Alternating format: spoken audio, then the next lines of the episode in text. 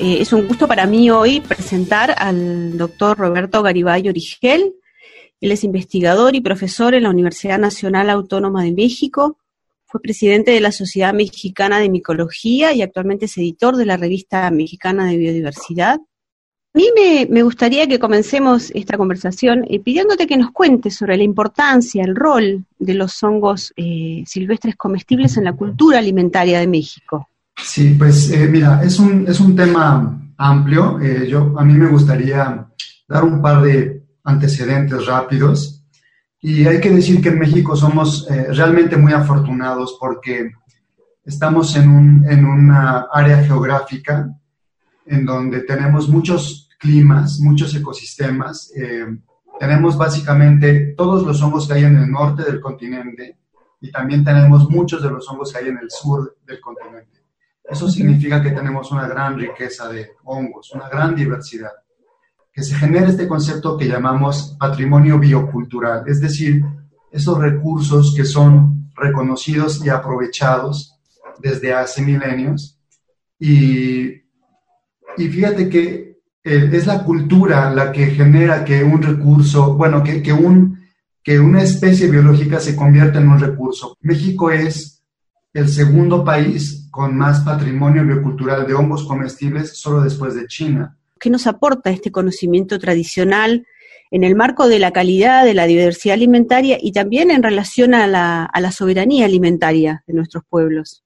Sí, pues mira, eh, el consumo de hongos silvestres tiene diferentes patrones eh, en, en, las diferentes regiones del mundo. Por ejemplo, en, Europa y en Asia, por ejemplo, en China y en Japón, eh, son recursos muy valorados, es decir, eh, tienen un alto precio en el mercado y también eh, son muy, muy buscados por todas las clases sociales. Ahí sí hay una diferencia importante en México. En México el consumo de hongos silvestres está muy enfocado más bien en el ámbito rural. Es decir, eh, las, son las comunidades que viven eh, eh, en, las, zonas naturales cercanas a bosques, a selvas. A propósito de lo que venimos conversando y sobre este alimento de alto valor nutricional y cultural, ante un escenario actual de crisis alimentaria mundial, ¿cuál es su opinión al respecto? Sí, claro, Carla. Mira, fíjate, yo creo que los tiempos difíciles, eh, una vez sorteados, porque claro, mientras están sucediendo son, son muy complejos, este, la, la pandemia que vivimos ahora está poniendo a la humanidad en un, en un reto muy importante. Estos tiempos difíciles eh, deben, o más bien nosotros tenemos la obligación de aprender algo de ellos, ¿no? Y algo que está quedando claro eh, durante estos tiempos es que la soberanía es muy importante no, solo la soberanía alimentaria. Desafortunadamente, la globalización ha llevado a la alimentación también a patrones generalizados de consumo. Algo que ha pasado en todo el mundo es que la gente cada vez come menos cosas y, y, cada vez come más lo mismo en todo el planeta. Y eso lo mismo es casi puros alimentos procesados, industrializados. Desafortunadamente, al menos en las grandes ciudades, casi todo lo que llevamos a nuestra mesa viene de una fábrica, no viene del campo.